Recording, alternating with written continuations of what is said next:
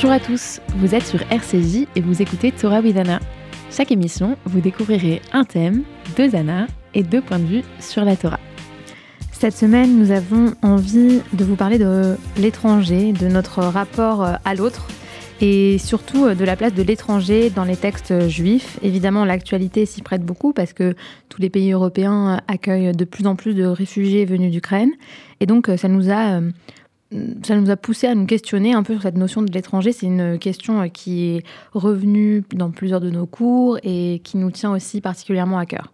On est en plus dans la période de Pessah, donc euh, on répète euh, beaucoup euh, qu'on a été étranger en terre d'Égypte, donc c'est doublement d'actualité. Et donc, comme d'habitude, pour commencer l'émission, on fait un petit point étymologie. Anna, peut-être on peut commencer par le mot en hébreu qui nous parle de l'étranger. Euh, qu'est-ce que c'est ce mot et qu'est-ce qu'il vient nous dire? Alors, ce n'est pas ce mot, mais ce sont ces mots. Il y a trois mots en hébreu qu'on peut utiliser pour dire étranger. Il y a d'abord, euh, je voulais vous parler de ces trois mots parce qu'ils ils ont tous une notion, euh, des notions un peu différentes, des petites subtilités, et je trouve que c'est aussi ça qui est riche dans la langue. Donc la première notion, je ne sais pas si vous avez déjà entendu, mais c'est le mot zar. Zar, c'est un mot qui est employé euh, dans l'Ancien Testament à plusieurs reprises, pas énormément de fois, assez peu en réalité. Et en fait, à chaque fois que zar est employé, c'est plutôt pour parler de quelque chose qui est loin. la notion de l'étranger comme zar, c'est plutôt euh, la notion de d'éloignement physique, quelque chose qui est loin de nous en fait, qu'on ne connaît pas. Et euh, il n'y a pas vraiment de connotation positive ou négative, la connotation est plus ou moins neutre. C'est le mot de Avodazara en fait, comme culte étranger, c'est ça, non? Le culte étranger, exactement. Celui qui est euh, loin. Alors dans la notion de Avodazara, effectivement, c'est plutôt négatif, mais dans les autres passages de, la, de, de, la Torah, il est employé vraiment pour nous parler de, de dans les passages euh, où on voit des, gens qui sont plus loin de nous. Ensuite, euh, il y a l'étranger qui est Nori, donc euh, de la racine Nun Chaf Resh Yud. Et cet étranger-là, euh, lui, il est plus dangereux. Donc il y a vraiment la notion de celui qui peut nous menacer, euh, celui qui est euh, une menace pour le peuple et qu'il faut exclure. Donc l'étranger qui vient menacer notre sécurité et dont il faut absolument s'éloigner. Et enfin, le mot le plus connu, celui qu'on utilise, qui a été utilisé plus euh, de 92 fois euh, dans, dans, les textes bibliques, qui est guerre. Guerre, euh, c'est celui, c'est cet étranger-là qui est inclus en fait quelque part dans le peuple. C'est l'étranger à la connotation positive. Le guerre, c'est aussi celui qu'on ne doit pas, à qui on ne doit pas faire de mal. C'est l'étranger qu'on doit protéger, qui réside parmi nous. C'est aussi nous, l'étranger, puisque nous avons été étrangers euh, nous aussi en Égypte, et c'est pour ça qu'on doit se souvenir de, de, cette étrangeté-là pour euh, ne pas reproduire le mal qui nous a été fait à nous. Et puis dans l'histoire, évidemment, il y a euh, Ruth, qui est cette étrangère là aussi, mais qui est mise dans le texte, qui est comme une, comme une femme très juste, comme une, juste qui a, qui a suivi Naomi et qui, qui lui a permis de survivre. Donc dans la notion de guerre, il y a même des obligations juridique, puisque euh, dans, par exemple, là, ça va être la fête de Pessar, les sages nous, nous, disent que l'étranger, il doit, et la Torah, même le texte de la Torah nous dit même que l'étranger, euh, il n'a pas d'obligation de faire Pessar, par contre, il a l'obligation de manger du pain azim. Donc il y a aussi des obligations juridiques, c'est un peuple qui réside parmi, euh, parmi les, peuples résidents et euh, un, étranger qui est proche finalement, qui est vraiment à l'opposé de Zar ou de. Euh, et d'ailleurs, c'est ce mot-là qui est employé le plus de fois dans le récit biblique. D'ailleurs, d'ailleurs, en hébreu moderne, gar, c'est habiter. C'est anigar, c'est j'habite. Donc c'est celui, qui réside. Celui qui réside, c'est celui qui est vraiment avec nous. Et, et tu parlais de. Euh, si on parle de personnages bibliques féminins, j'avais aussi entendu un enseignement que j'avais trouvé assez intéressant, qui est que Hagar, l'étranger, c'est la même, c'est le même mot en fait, mais vocalisé différemment que Hagar, euh, donc Hagar, et que à chaque fois qu'on qu'on parle de Agar, l'étranger dans la Torah, et ben c'est quelque part euh, c'est un rappel de Agar qui a été expulsé et peut-être de ce qu'on lui doit pour se racheter. Enfin, il y, a une idée un peu comme ça mm. que j'avais trouvé assez belle. Et, puis il y a aussi l'idée, il y a aussi le guillour, la conversion. Guillour, c'est aussi la même racine que guerre, et donc le guerre, c'est celui qui est converti. Donc c'est vraiment euh, celui qui est l'étranger qu'on intègre. C'est l'assimilé, quoi. C'est l'étranger qu'on intègre, celui qui soit n'est pas juif, mais qui vit parmi les juifs, ou alors celui qui est devenu juif carrément. Donc, euh, c'est une connotation positive. Mm, mm. Alors, en français, euh, en français, le mot étranger, il n'intègre pas justement de, connotation comme ça, euh, de comme quoi un étranger peut être parmi nous et s'intégrer, puisque c'est la racine qui est la même racine, on, l'entend tout de suite, hein, qui est celle du mot étrange. Donc l'étranger, c'est ce qu'on va trouver différent, bizarre peut-être, curieux, euh, mais pas forcément avec une curiosité, euh, curiosité positive qu'on va aborder qui, fait un peu peur. Dans quelque chose d'étrange, c'est quelque chose qui fait un peu peur. Euh, c'est vraiment l'autre. et, et dans, presque toutes les langues latines, c'est comme ça. Hein, extranjero, même en anglais, stranger, c'est comme strange. Donc ça va être quelque chose euh, de plus négatif. Euh, euh, et la notion d'étrangeté comme ça qui va venir entourer, la personne qui n'est pas comme nous. Après, on pourrait se dire que l'étrangeté pourrait aussi être source d'une curiosité saine, de « Ah, c'est étrange, je ne connais pas, c'est curieux, mais j'ai envie de connaître. » Peut-être que oui, peut-être aussi ce qui est étrange qui peut nous apporter une forme de richesse. Et d'ailleurs, je trouve qu'en anglais, tu disais que c'était strange, mais il y a un autre mot en anglais pour dire l'étranger qui est le foreigner, celui qui vient d'ailleurs, qui vient de plus loin. Et euh, c'est intéressant de voir à quel point dans la langue, euh, la, richesse des mots qui définissent euh, des concepts, parce que si on n'a qu'un seul mot pour définir l'étranger, que c'est forcément un mot qui a une connotation plutôt négative, disons, en tout cas au premier abord, euh, et bah, ça va pas nous pousser nous-mêmes à travers la parole à accueillir les gens. Tout à fait. Alors, tout de suite, on va euh, passer à l'étude de la Torah sur cette notion d'étranger.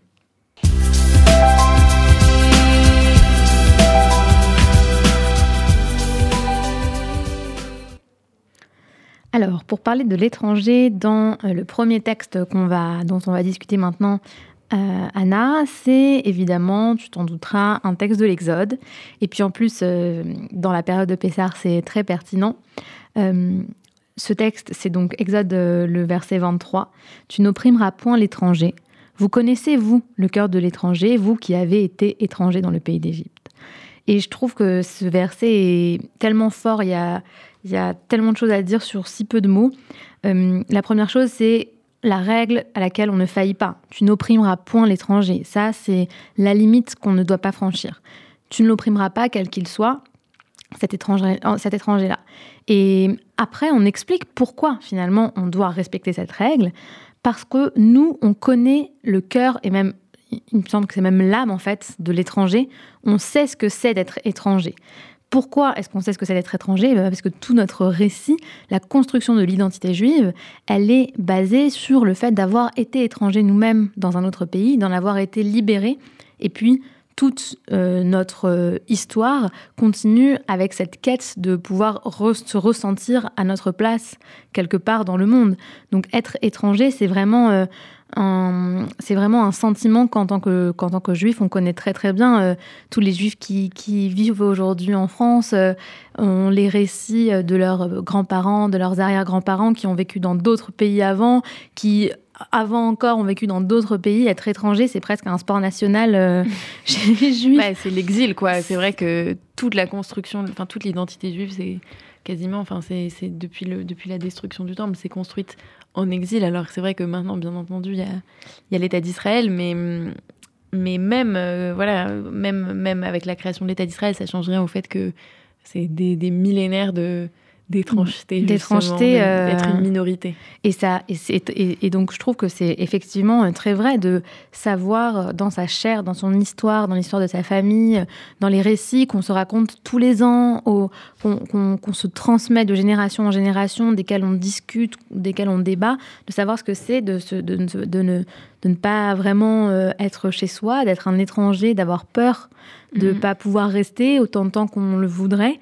ça doit nous pousser à comprendre ce sentiment chez les autres et donc à ne pas les, rejeter et au contraire à, essayer de, faire en sorte que ces gens qui sont peut-être étrangers à un moment puissent un jour se sentir comme chez eux. Mmh, tout à fait. Et, en fait, je pense que quelque part, pourquoi, euh, pourquoi ce commandement, là, tu as, cité ce verset de l'Exode, mais ce commandement de ne pas opprimer l'étranger, il apparaît dans plein d'autres endroits dans la Torah. Vraiment, il est répété, répété, répété. Et pourquoi autant d'insistance euh, bah, On peut se dire que c'est parce que c'est quelque chose que malheureusement les êtres humains ne font pas naturellement. C'est-à-dire que la pente naturelle des hommes, ça va être de déshumaniser ce qui ne nous ressemble pas euh, et de d'oublier. On dit que euh, chaque homme est créé à l'image de Dieu, mais euh, on oublie en fait. C'est pas quelque chose qui est si évident aux yeux de tous dans la vie quotidienne. On, on ne voit pas on parlait euh, il y a deux semaines de responsabilité, du fait de voir, d'ouvrir les yeux sur euh, le monde qui nous entoure. Très souvent, on, ne voit pas ou on ne veut pas voir l'humanité dans euh, le camp d'en face, dans l'autre, dans celui qui est différent de nous. On le, met à distance, on le déshumanise. Et, encore plus, voilà, pour des gens qui sont étrangers, qui nous, qui nous ressemblent ni physiquement, ni dans la langue, etc. Et en fait, bah, moi, le, peut-être le, dans la Torah orale, euh, le passage qui m'intéressait, qui n'est pas directement lié à l'étranger en, soi, au concept d'étranger, mais bon, c'est un, grand classique évidemment. Dans le traité Shabbat, c'est une phrase de Hillel qui dit Ce qui est détestable à tes yeux, ne le fais pas à autrui. C'est là toute la Torah, le reste n'est que commentaire, va et étudie. Donc, ne fais pas à autrui ce que tu ne veux pas qu'on te fasse, ce qui est détestable à tes yeux, ce qui peut sembler être la base. Et, euh, et effectivement, c'est la base de l'éthique. Mais c'est vrai que euh, quand cet autrui nous ressemble pas du tout, c'est quelque chose qu'on pourrait avoir tendance à oublier. Et c'est peut-être pour ça que la Torah est tellement euh, insistante sur le fait que qu'il faut, euh, qu'il faut surtout pas opprimer l'étranger. Et puis elle le dit de manière euh, à chaque fois différente. À chaque fois, le, la rhétorique, c'est soit tu n'opprimeras pas l'étranger, soit parce que tu as été étranger en Égypte, soit s'il est mis à côté de la veuve et l'orphelin. Enfin, il y a plein de contextes comme ça où ce commandement est, donné comme si euh, il fallait trouver plusieurs manières de parler aux gens. Pour, il faut que ça les touche. Mm. Et en tout cas, moi, ce, ce commandement-là où on nous dit vous connaissez l'âme de l'étranger parce que vous-même vous avez étranger c'est, je trouve que c'est, enfin, et, c'est, ça répond, le, ce que dit Hillel, ça répond tout à fait à ça. En fait, je trouve que c'est une des meilleures manières en fait de, comprendre cette, cette idée, quelles que soient les circonstances. On le voit en ce moment, il y a vraiment un discours euh, de bah, haine de l'étranger, il y a un discours xénophobe dans le, dans le débat public, et il faut, il faut le dire. Euh, et ça, euh, en tout cas à mon sens, c'est très dangereux, surtout, surtout en tant que juif. Euh, il y a une responsabilité euh, supplémentaire, euh, encore voilà, presque personnelle. Donc, c'est important aussi de se, voilà, de, de de, d'essayer d'aller chercher dans notre tradition, dans nos valeurs, qu'est-ce qui peut répondre à ce discours de haine et de xénophobie. Tout à fait. Et d'ailleurs, moi, ce qui m'a toujours frappé dans le récit biblique, c'est comment Dieu dit à Abraham, bien avant l'esclavage en Égypte, dit à Abraham, euh, tes descendants seront euh, pendant 400 ans euh, esclaves en terre étrangère, puis ils en sortiront, etc. Et donc, quelque part, on a l'impression que depuis le début, pourquoi, pourquoi Dieu prévoyait ça pour le peuple juif Que depuis le début, l'objectif, c'était de faire vivre cette expérience de l'étrangeté au peuple juif, pour qu'ensuite, le peuple juif soit capable d'être ce peuple qui va venir apporter l'empathie au monde, envers les étrangers, envers aussi tous les opprimés, parce que gravé vraiment dans notre intimité la plus profonde, on a cette expérience-là nous-mêmes. Et donc effectivement, je pense, je suis tout à fait d'accord avec toi, je pense qu'on a une responsabilité en tant qu'humain, mais encore plus en tant que juif. Mm. Alors, euh, venons-en maintenant à nos commentateurs préférés.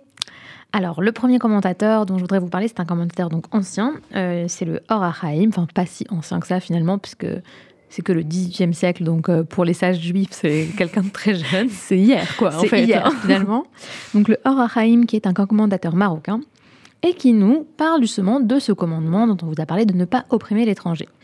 Il pose la question, mais pourquoi ce commandement arrive juste après le moment où le peuple juif a été euh, a reçu la Torah au Mont Sinaï, euh, ce qu'on appelle l'élection, hein, c'est ce symbole de mariage entre le peuple juif et Dieu, c'est cette union euh, un peu sacré qu'il y a eu au moment du, don de la Torah, eh bien, le Rahim nous dit que c'est pour éviter que les Juifs se sentent supérieurs parce qu'ils pourraient se considérer comme étant le peuple élu, et donc qu'ils deviennent à leur tour des oppresseurs.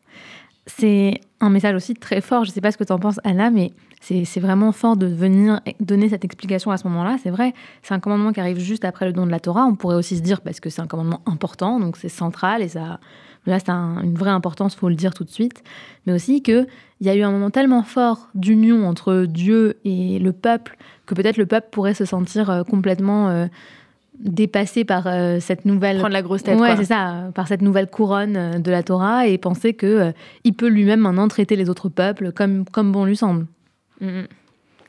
ouais ouais ouais non c'est un, un commentaire hyper intéressant et mm, et c'est vrai que bah, ça pose ça pose plein de questions aujourd'hui je pense que bon on est on est je, pense pas que les juifs de façon générale se sentent euh, supérieurs ou quoi que ce soit, mais c'est vrai que c'est toujours euh, bon euh, à garder en tête de se dire on, on, est, on est là, on est notre utilité, c'est spécifiquement justement de toujours avoir l'empathie pour les minorités et pas, et pas se croire arrivé, ne pas se croire, voilà, on est bien tranquillement à notre place. Ça me fait un tout petit peu penser aussi au, au, à l'histoire des bah voilà aux juifs euh, qui étaient euh, français depuis très longtemps pendant la guerre et au regard qu'ils portaient sur les juifs qui venaient d'arriver les juifs euh, étrangers polonais russes qui étaient très visiblement étrangers alors que eux juifs assimilés juifs israélites français étaient beaucoup plus voilà invisibles en tant que juifs en tout cas.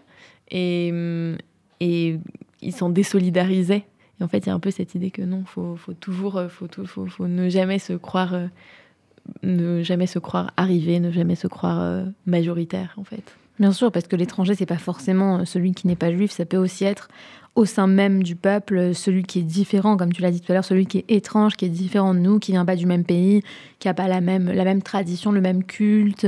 On peut aussi le voir par exemple en Israël, par exemple, où entre les, les populations euh, ashkénazes et les populations séfarades, il y a aussi euh, parfois euh, cette... voilà, ce dédain du monde ashkénaze pour le monde séfarade qui est, qui est aussi un peu cette attitude-là de, de sentiment de supériorité peut-être, ou d'avoir conservé un judaïsme plus plus véritable. Comme, oui, c'est ça. En fait, moi, je pense que tout, en fait, ce prisme de, enfin, ce, cette réflexion sur l'étranger, elle s'applique de façon beaucoup plus large à tout, toutes les toutes les minorités en fait, quelles qu'elles soient. On peut aussi penser au regard qu'on porte sur les personnes qui sont en situation de handicap aujourd'hui, euh, ou euh, en fait toute forme de, de, population opprimée, même euh, les femmes, ou les femmes, on n'est pas du tout une minorité, mais euh, où en fait euh, il y a une oppression. Ou population étrange. Moi j'aime bien aussi cette notion de population qui est bizarre, qu'on qu'on estime bizarre, qui a des rituels différents, ou qui a une manière de marcher, de parler différente, ou voilà, tous les gens qu'on pourrait euh, pourrait, euh, de qui on pourrait se moquer, de qui qu'on pourrait critiquer à cause d'une différence qui ne serait pas dans la, entre guillemets, évidemment, je déteste ce mot, mais norme. Ouais, et d'ailleurs, tu dois le voir, toi, en tant que prof, euh, dans, dans, ta classe, enfin, les, les, enfants, moi, je me souviens à l'école, et ce qui montre bien que c'est peut-être l'impulsion première euh, en tout cas, ça fait partie, évidemment, et on a aussi de l'empathie euh, en nous euh, quand, en tant qu'enfant, quand on, quand on est petit, etc. Mais il y a aussi ce truc de rejeter ce qui est différent, même juste le nouveau dans la classe. Quand Bien sûr. nouveau, alors là, t'es pas pareil, enfin, tu connais pas encore les normes et tout. Et mm. donc, c'est vrai que c'est une discipline, en fait. C'est pour ça qu'il faut une règle, c'est pour ça qu'il faut qu'il faut un cadre en fait et que la Torah elle est là pour ça parce que sinon on a vite fait d'être dans l'exclusion. Et tu parlais de l'école. Moi, je me souviens très bien quand j'étais petite à l'école, euh, je refusais de parler russe avec ma mère et je lui disais arrête de me parler russe. Je me sens différente des autres et je sentais une forme de rejet. Et donc, j'avais vraiment envie de cacher ça. Et puis, en plus, ma mère, elle n'était pas du tout comme les autres mères. Elle m'éduquait de manière complètement différente parce qu'elle avait une autre culture, une autre, une autre mentalité. Et j'étais très gênée de ça quand j'étais petite. Et mm. aujourd'hui, c'est complètement le contraire. Euh, c'est, je, oui, je, c'est enfin voilà, c'est, je suis très contente qu'elle m'ait parlé de mm. cette langue et que je puisse aujourd'hui mm. être euh, bilingue dans, les, dans, dans, dans, ces deux langues. Donc euh, c'est vrai que on a envie de rentrer dans, dans le moule et on, et, parce qu'il y a un rejet finalement des autres. Mon père, il mon père, ses, ses, parents à lui étaient roumains. d'origine et il me racontait comment en, en, sixième il s'était rendu compte qu'il avait pris un très, le très léger accent roumain de sa mère et on avait dû se moquer de lui en fait au collège et il s'était enregistré, enregistré, enregistré sur un petit dictaphone ou enregistreur, je sais pas ce que c'était à l'époque, pour euh, gommer son accent. Mm. Et parce que c'était, honteux, c'était stigmatisant. Et, mm, et c'est, c'est, sûr, et je pense que c'est quelque chose que beaucoup de gens, euh, que beaucoup de gens d'origine étrangère vivent, une mm. honte de la différence. Tout à fait. Alors Anna, est-ce que tu peux nous parler de notre chouchou À chaque fois, on va le commentateur moderne. On pourrait faire une rubrique au lieu de commentateur moderne, on fait la rubrique Raph Sachs parce que c'est toujours lui dont on a envie de parler. Bah, le Raph Sachs, il dit en une phrase euh, ce qu'on dit un peu depuis le début de cette émission. Hein, et c'est le champion de la synthèse comme d'habitude. Il nous dit être juif, c'est être étranger. Et il nous rappelle euh, en fait le, la succession de départs et d'expériences d'étrangeté dans, dans la Torah il nous dit bah, Abraham, euh, donc le, personnage fondateur, on va dire. Abraham, c'est quelqu'un qui quitte son pays dès le début avec le Lech Lecha, qui devient un étranger voilà, dès le début de son histoire. Ensuite, Moïse, avant d'accéder euh, aux fonctions de leadership euh, qu'il qui, sont les siennes, il subit un exil personnel puisqu'il va en pays de, de, Madian, donc il est, il est chassé par Pharaon après avoir tué l'Égyptien. Euh, ensuite, les, les Hébreux euh, subissent des siècles de persécution en Égypte avant de pouvoir hériter de leur propre terre. Et nous, c'est quelque chose que, en tant que juifs, on porte en nous et qu'on est amené chaque année à, euh, à, à, redire bah, au moment justement de Pessah, où on mobilise tous nos sens, à la fois le récit, donc à la fois voilà, notre, notre raison, mais aussi tous nos, tous nos sens, euh, le goût avec la matza, les herbes amères, etc., pour se remémorer euh, complètement, se remettre dans la peau, en quelque sorte, de, de nos ancêtres quand ils étaient étrangers et opprimés. Et, euh, et voilà, il nous dit, voilà, tout se passe comme si finalement Dieu avait dès l'origine façonné le peuple juif pour qu'il soit un peuple qui va venir défendre les étrangers, en général les opprimés. Euh, donc euh, le Rav Sachs, être juif, c'est être étranger. Je pense que c'est quelque chose qu'il est bon de se rappeler en ce moment. Tout à fait. Eh bien, sur cette euh, note, on partage avec vous quelques ressources. Voilà. C'est nouveau, une nouvelle rubrique. On, veut, on veut vous donner des petits conseils, conseils films, conseils lecture. Anna, c'est qu'est-ce que tu voulais nous, nous partager comme, comme, comme idée sur, comme culturelle ou autre sur ce thème de l'étranger. Eh bien, ce que je voulais partager avec vous, c'est euh, donc l'initiative dont je vous ai parlé il y a deux semaines, qui est donc une initiative euh, qu'on a euh, avec d'autres personnes créée, qui est de rassembler en fait un collectif de traducteurs russes et ukrainiens pour pouvoir accompagner les associations sur le terrain dans la prise en charge des réfugiés ukrainiens à Paris particulièrement. Donc on est à la recherche de personnes qui sont prêtes à nous aider, euh, que ce soit euh, euh, même des gens qui parlent, évidemment, donc en premier lieu des gens qui parlent russe et qui parlent ukrainien. et ou alors, euh, si c'est pas si pas possible, nous aider de manière un peu logistique, donc euh, pour euh, répondre aux mails, pour appeler les nouveaux bénévoles et voilà les accueillir. On est à la recherche. Si, si ça si ça si ça vous dit de comment ça s'appelle Anna pour que les gens puissent. Donc ça s'appelle Permanence Traduction et vous pouvez nous envoyer un mail à permanence.traduction@gmail.com. N'hésitez pas. Et moi, je voulais vous conseiller un dessin animé, un film d'animation que j'ai vu récemment qui s'appelle Flea, qui est un film d'animation danois à propos de, la vie d'un réfugié afghan. Et en fait, on suit tout son parcours d'exil euh, depuis, euh, depuis Kaboul jusqu'au Danemark. Et c'est, terrible. Enfin, il vit des choses vraiment affreuses. Et en fait, ce médium du film d'animation est vraiment incroyable parce que c'est hyper, hyper émouvant. Et ça permet vraiment justement de se mettre dans la peau de quelqu'un qui vit ça. Et je trouve que ça donne, bah voilà, ça contribue vraiment à susciter notre empathie. Donc je vous le conseille, ça s'appelle Flee en, anglais, donc euh, fuir. Et sur ce, on va vous laisser sur une note musicale, sur euh, la chanson euh, Clandestino de Manu Chao, qui vient nous parler aussi d'exil et d'expérience d'immigrés clandestins. Shabbat Shalom. Merci d'avoir écouté Torah Widana sur RCJ.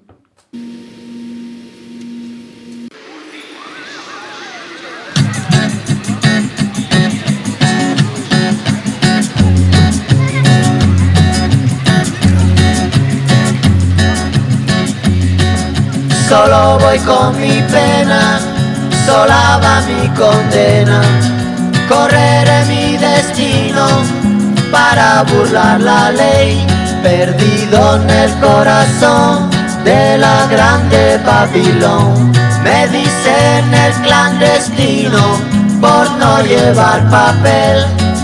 Pa' una ciudad del norte yo me fui a trabajar. Mi vida la dejé Ceuta y Gibraltar. Soy una raya en el mar, fantasma en la ciudad. Mi vida va prohibida, dice la autoridad. Solo voy con mi pena, sola va mi condena. Correré mi destino por no llevar papel.